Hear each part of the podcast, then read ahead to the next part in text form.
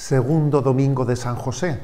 Bueno, y comienzo contextualizando porque siempre habrá también algunos de vosotros que no hayáis escuchado la primera reflexión. Estamos realizando siete grabaciones en torno a esa devoción llamada los siete domingos de San José, que si Dios quiere, pues preparan esa gran celebración en este año de San José que tendrá el día 19 de marzo, obviamente, como su día central.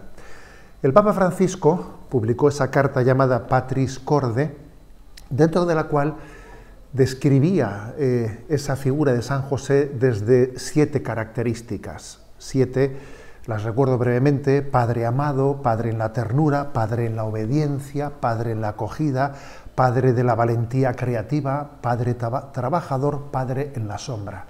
El primer domingo desarrollamos la figura de San José desde esa perspectiva de Padre amado, y en esta ocasión nos toca la segunda característica, Padre en la ternura. Bueno, ¿por qué será que este aspecto de la ternura, muy equivocadamente, solemos reservarlo a las madres? Qué error tan grande. ¿Cómo sería la vida de Nazaret? ¿Cómo sería la relación con ese niño, la relación de su padre, de ese padre adoptivo, pero padre, ¿eh? José? Y de María. ¿Cómo sería esa relación? Porque el Evangelio de Lucas dice de una manera muy breve que el niño crecía en sabiduría, en estatura, en gracia de Dios, habla de un crecimiento armónico. Nos, nos permite intuir que era un regalo, que era una gozada la, vida, la vida en Nazaret. Hay un texto que me parece paradigmático del Antiguo Testamento, Oseas 11, versículo 3 y 4, que puede describir cómo era la relación de San José con, con Jesús, con ese niño Jesús. Era una relación de ternura, y dice ese texto. Le enseñó a caminar y lo tomaba en sus brazos. Era para él como el padre que alza a un niño hasta sus mejillas y se inclina hacia él para darle de comer.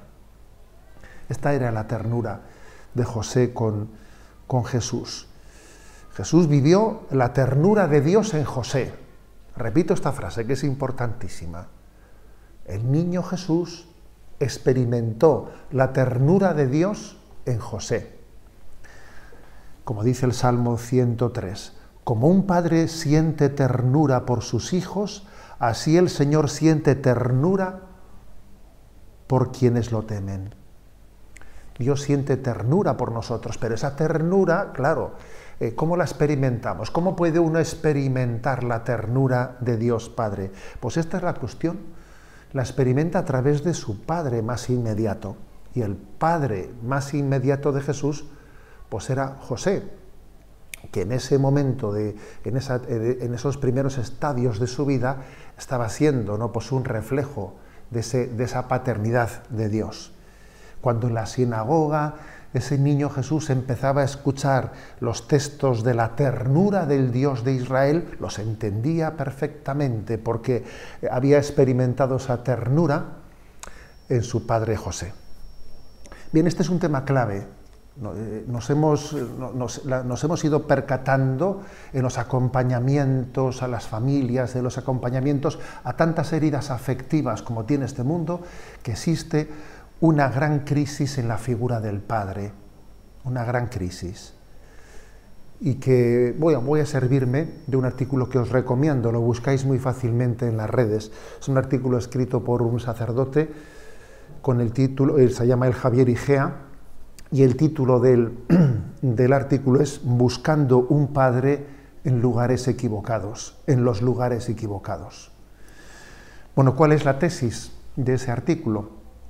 Bueno, pues que existe un hambre de padre, que en todos nosotros nacimos con un hambre de padre, y si ese hambre de padre no, no, se, no se satisface debidamente con el padre que nos ha traído a la vida, pues se genera una herida de padre. ¿Qué es eso de hambre de padre? Bueno, pues consiste en el deseo de ser afirmado, aprobado, conocido, comprendido y amado por nuestro Padre y de crecer en un sentido de, con un sentido de fuerza, de autoridad, que proporciona, que nos, proporciona una seguridad interior. Todos necesitamos una seguridad, ¿no? Y ese sentido de fuerza, de autoridad, de aprobación, de sentirte comprendido por tu padre, te da esa seguridad interior.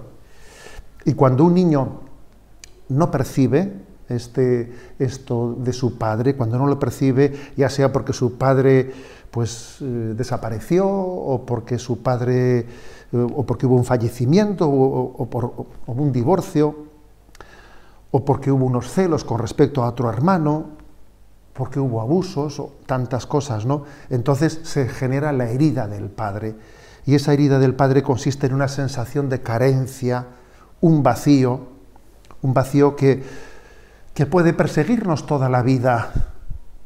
Y aunque uno no siempre se dé cuenta de qué le está pasando, ¿qué me está pasando? ¿no? ¿Por qué esta insatisfacción? Porque tengo una herida de padre y no soy capaz de ponerle nombre a eso que me ocurre en mi interior, pero tengo una carencia de ternura desde el primer momento de nuestra vida. Alguno dirá, bueno, pero no existe, eh, no pasa lo mismo con la madre. Sí, claro, por supuesto que pasa lo mismo. Lo que ocurre es que tenemos que reconocer lo que es más difícil, ¿no? La madre instintivamente está ahí presente desde el, desde el primer momento y la herida materna cuando ocurre es muy grave, pero es más difícil que ocurra porque instintivamente eh, pues, eh, ha llevado al hijo muy cerca de ella, pero sin embargo el padre no ha estado tan cerca instintivamente el, padre tiene que elegir amar, tiene que decidir amar, y el niño así lo percibe. Que así como el amor de la madre se da por supuesto porque es instintivo, sin embargo el amor del padre, el amor del padre tiene, eh, es la primera gran conquista ¿eh? que experimenta un niño. Nos valida, nos afirma profundamente y es necesario para nuestra, para nuestra afirmación. Todos lo necesitamos, pero quizás los niños más que las niñas, fijaros bien. ¿eh? Los niños todavía necesitan esa referencia paterna con, mayor fuerza que las niñas. ¿Por qué digo esto? Bueno, pues porque para un niño esa, esa, ternura del padre le ayuda hasta para la propia identificación con su propia identidad masculina, con su propia identidad sexual. Cuando los hombres crecen sin la afirmación de un padre, terminan buscándolo de otras formas. Sin darse cuenta están buscando ese padre, esa carencia de padre de muchas formas. En ese artículo se cuenta algo que a mí me ha conmovido escucharlo, ¿no? porque, es, porque es obvio, una religiosa en una cárcel de Perú, bueno, pues llega el día de, llega el día de la madre y entonces prepara unas tarjetas para poder repartir entre los presos para que ellos escriban a sus madres y, bueno, pues cuenta cómo se, se, quedó corta porque no, no le llegaban con todas las tarjetas de felicitación para el Día de la Madre ¿no? que, había, que había preparado. Pero cuando llegó el Día del Padre y llevó tarjetas para felicitar para el Día del Padre, no tuvo ninguna demanda. Aquellos presos no, no, no sentían la necesidad de felicitar a su padre, tenían una herida, una gran carencia ¿no? de, ternura paterna. Y, es obvio ¿no? que a veces esa, eh, esa carencia se intenta, se intenta suplir de maneras pues, destructivas, haciendo una, una afirmación de hombría totalmente equívoca, equívoca y otras veces a veces, pues bueno, pues he dicho de manera incluso hasta delictiva, ¿no? Pero otras veces uno quiere, pues esa carencia paterna que tuvo, demostrarla en su valía, en su aptitud, en sus conquistas, en su riqueza. Y está también de otra manera, de otra manera, en teoría menos destructiva, pero está también buscando, intentando de alguna manera llamar llamar la atención. Es como si se volviese a estar repitiendo esa escena que hemos vivido cuando éramos pequeñitos, ¿no? Cuando en cierto sentido decíamos, papá, papá, mírame, mírame, mira lo que soy capaz de hacer, mírame. Bien, pues creo que este es un aspecto muy importante en el que San José nos, nos ilumina.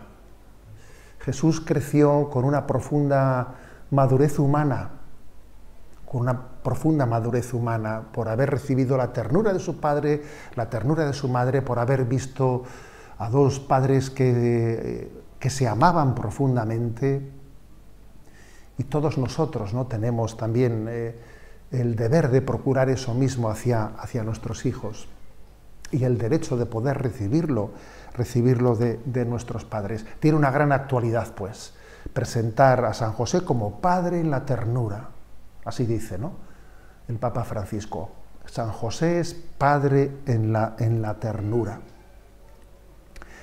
Bien, estas imágenes que estáis ahora, ahora viendo, ¿no? pues son algunas imágenes que he compartido en, en redes, en redes sociales que están ¿eh? también manifestando hasta qué punto la ternura de un padre ¿no? es capaz de, de, de otorgar ¿no? a, nuestra, a nuestra vida la paz, la serenidad, la confianza en nosotros mismos. Dice el Papa en este punto de Patris Corde de que sólo la ternura nos salvará de la obra del acusador. Sí, cuando uno ha experimentado esa ternura incondicional, el acusador obviamente se está refiriendo a Satanás. Cuando uno ha experimentado esa ternura, es capaz de, de tener, fijaros, ¿no? De, de, incluso aprender a aceptar sus, sus propias carencias. Todos tenemos carencias, todos somos frágiles, pero cuando uno ha experimentado esa ternura, ese, ese amor incondicional, pues no se viene abajo por los, por los reveses de la vida, no, es vulnerable, tiene, ha tenido un amor incondicional y entonces tiene capacidad de sobrellevar, ¿eh? como se dice hoy en día, ¿no? Tiene resiliencia, tiene una fortaleza. Las carencias de la vida, los reveses de la vida, no, no, no, no, no le son capaces de restarle autoestima, porque esa autoestima la ha recibido en esa ternura, en esa ternura.